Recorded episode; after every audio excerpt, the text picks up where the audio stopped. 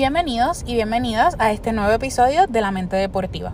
Como siempre, les habla la licenciada Alejandra Rivera Santiago y quiero dejarles saber que ya nos encontramos a mitad de temporada. Gracias a todos y todas los que han escuchado hasta el momento. En la primera parte del episodio de hoy estaremos hablando sobre motivación. Más adelante, en la segunda parte, estaremos hablando sobre concentración, enfoque y el mindfulness en el deporte.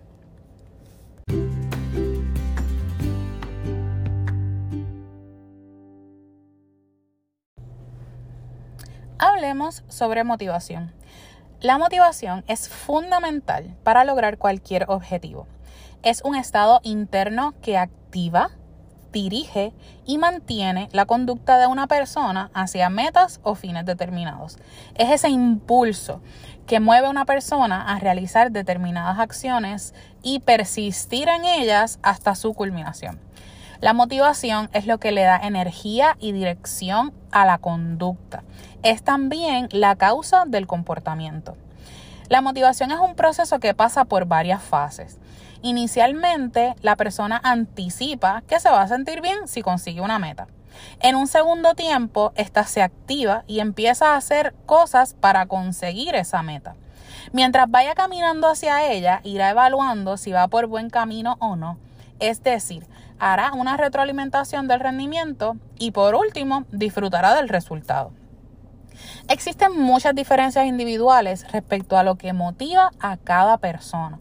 Es decir, cada persona tiene sus propias motivaciones que pueden ser muy diferentes a las del resto. También hay personas que cuentan con mucha energía para conseguir sus metas y otras que no tienen tanta. La persistencia es otra variable que no todos los seres humanos tienen por igual. La motivación es dinámica, está en un continuo movimiento. No siempre te vas a sentir lo suficientemente motivado o motivada. Hay días en los que se puede notar demasiada energía para luchar por algo y hay otros días en los que a lo mejor nos va a costar un poquito más arrancar una conducta. En el deporte específicamente, la motivación te puede ayudar a afrontar las derrotas deportivas. ¿Por qué? Porque no siempre puedes ganar. Entonces, ¿qué pasa cuando pierdes? ¿Cómo te sientes? Cuando hablamos de resultados deportivos no me refiero a las victorias que obtienes, sino a los retos personales que enfrentas y a tu superación de un momento a otro y a tu propio progreso. Por ejemplo, es posible que un competidor quede en segundo lugar y se sienta menos motivado que un competidor que alcanzó el lugar número 15. ¿Y por qué sucede esto? ¿Acaso el que alcanzó la decimoquinta posición no quería ganar también? Claro que sí, todos queremos ganar. La diferencia es que los retos de ambos son distintos. Mientras el segundo lugar quería ganar, el decimoquinto lugar quería llegar a la meta y superar su marca personal. Existen varios tipos de motivación y te los voy a presentar y a definir. Tenemos en primera instancia la motivación intrínseca o la motivación interna. Esta es la que proviene de adentro. Es ese instinto que nos mueve a querer llevar a cabo una acción, una actividad o alcanzar una meta personal. Este tipo de motivación no necesita de premios o reconocimientos para mantenerse elevada. Algunos ejemplos pudieran ser un sentimiento de orgullo, el deseo de superar un nuevo reto deportivo, entre otros. En segundo lugar, existe la motivación extrínseca o la motivación externa.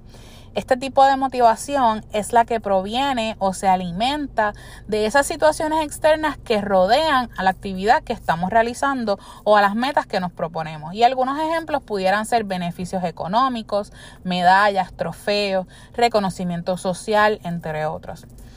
Es importante recalcar que ambos tipos de motivación tienen una importancia fundamental en nuestro comportamiento. Sin embargo, y aunque debemos mantener un balance entre ambas, la motivación interna es la que debe guiar tus pasos hacia alcanzar tus metas. Tengo algunos truquitos que te pueden ayudar a aumentar o a mejorar tu motivación. Primero, escribe qué cosas son las que más te gustan del deporte que realizas. No siempre nos vamos a levantar, como dije anteriormente, motivados a entrenar o motivados a competir.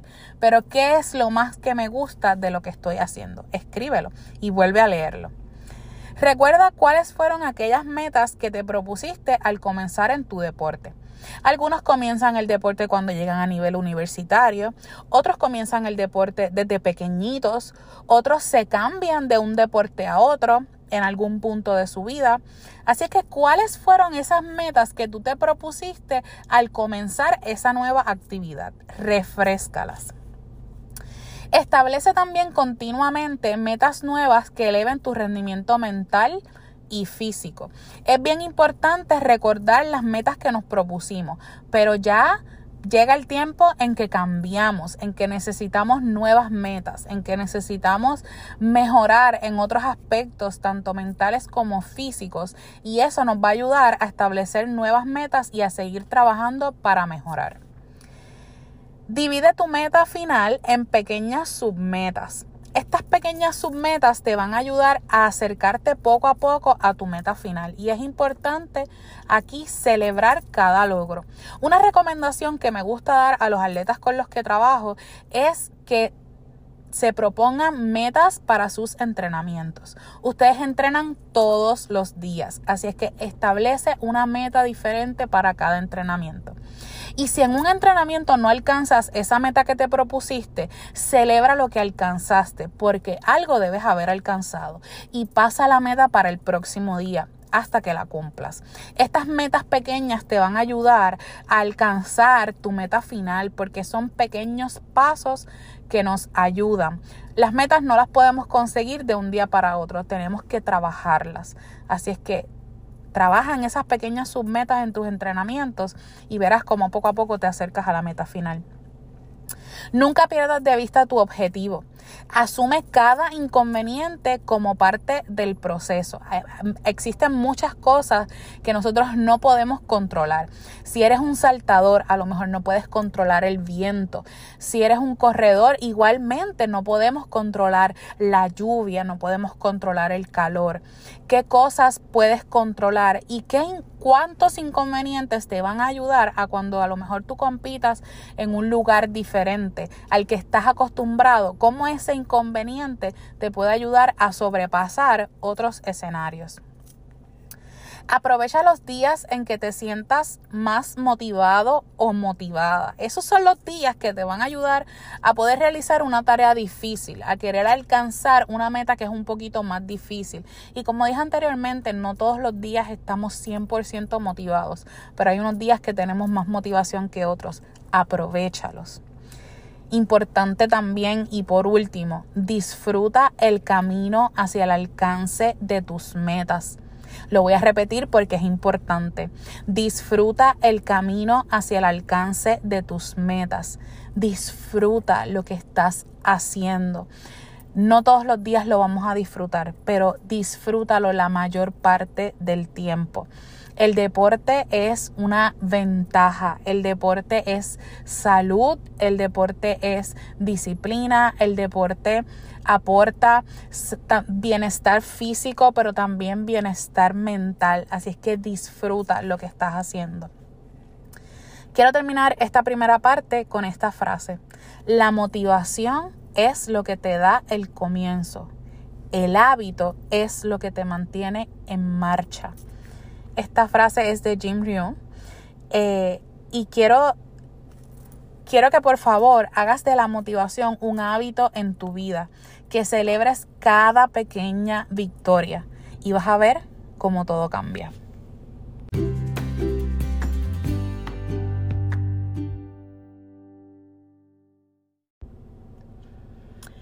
En esta segunda y última parte del episodio de hoy hablaremos sobre concentración, enfoque y cómo el mindfulness en el deporte te puede ayudar en tu rendimiento deportivo.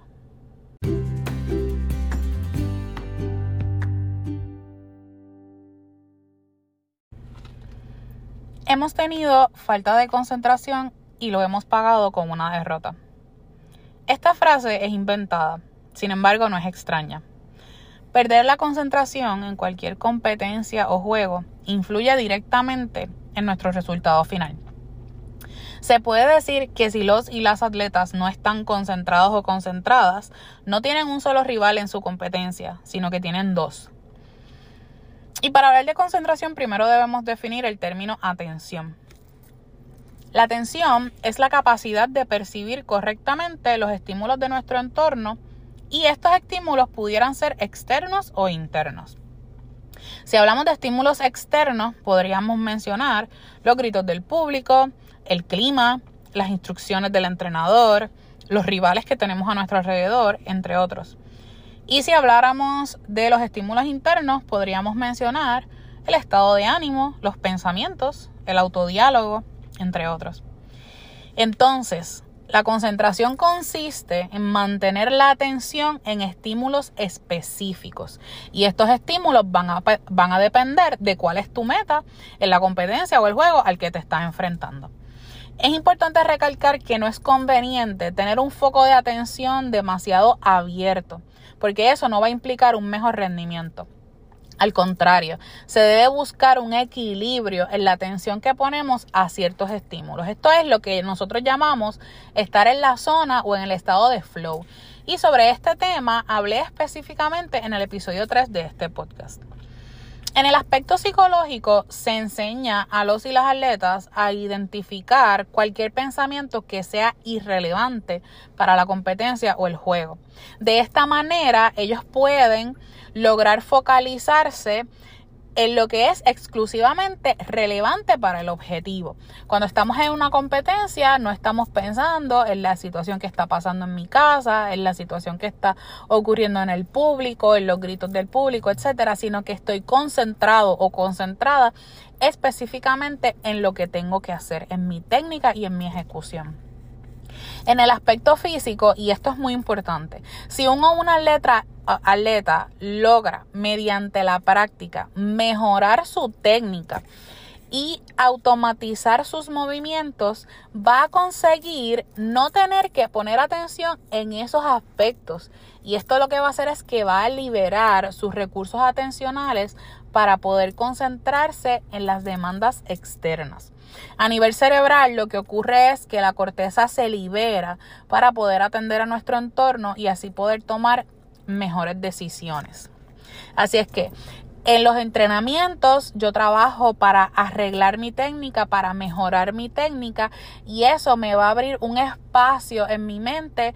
¿Por qué? Porque el músculo tiene memoria. Así es que mientras más uno practique una técnica en particular, mejor mi cuerpo la va a reconocer para cuando yo tenga que hacerla en una competencia. Lograr estar en el aquí y el ahora está siendo de gran ayuda para muchos y muchas atletas que han encontrado en esta práctica una forma de mejorar su rendimiento deportivo. Se trata de aprender a concentrarse y permitirse un espacio de tiempo para hacerlo durante el día. No solo se hace durante el entrenamiento, lo hago cada vez que puedo. ¿Por qué? Porque es una práctica. Lo cierto es que una práctica correcta de la meditación puedes reducir el estrés y puedes reducir la ansiedad. De la misma manera va a permitir un mayor control de las emociones y esto es muy relevante. Según algunos estudios, emociones como la felicidad o el entusiasmo están más asociadas a la concentración porque son más propensas a promover un enfoque relevante para el desempeño y la automatización de ciertos movimientos. Ahora bien, ¿Qué es el mindfulness y cómo ayuda a nuestra concentración? El mindfulness tiene el objetivo de lograr un profundo estado de conciencia de las emociones. Esta práctica consigue que la persona pueda dar el peso al aquí y el ahora mediante la atención total del momento presente. No el pasado, no el futuro, estoy pensando en lo que está pasando ahora mismo. El mindfulness nos lleva a un estado de calma, de serenidad y de claridad mental que ayuda a reducir los niveles de estrés y ansiedad. Se puede definir como el arte de hacer conscientes sensaciones de nuestro cuerpo que normalmente pasan desapercibidas. Esta es una de las estrategias más eficientes a la hora de tratar y prevenir los efectos del estrés continuo.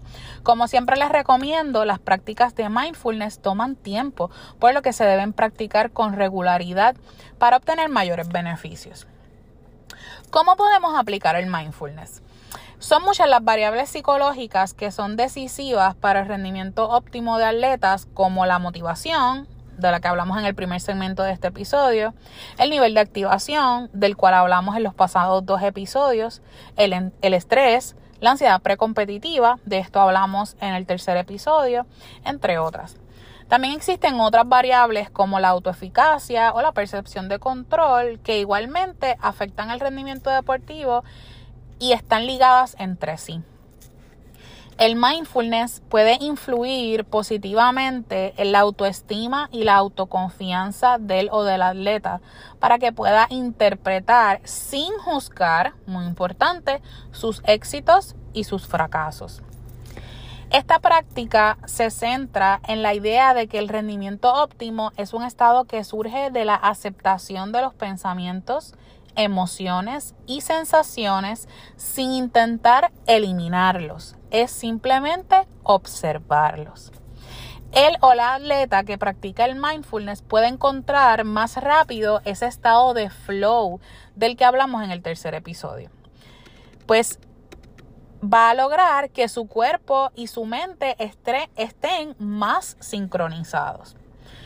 Te voy a mencionar algunos beneficios que aporta el mindfulness aporta beneficios como la reducción significativa del estrés y la ansiedad, aumenta la concentración, el rendimiento y la creatividad, ayuda al sistema inmune, combate el insomnio, ayuda a gestionar las emociones con mayor rapidez, mejora el estado de ánimo y la memoria, desarrolla la inteligencia emocional, protege al cerebro, ayuda al manejo del dolor de lesiones, aumenta el autoconocimiento, ayuda al redescubrimiento del deporte. Miren todos esos beneficios en diferentes aspectos de nuestra vida que aporta la práctica del mindfulness. Esta práctica en el deporte es beneficiosa en las relaciones interpersonales y en la cohesión grupal. Y de este tema hablaremos en el próximo episodio. Esto es determinante en los deportes de equipo. Recuerda, el aquí y ahora es todo lo que tenemos seguro, así es que aprovechalo al máximo.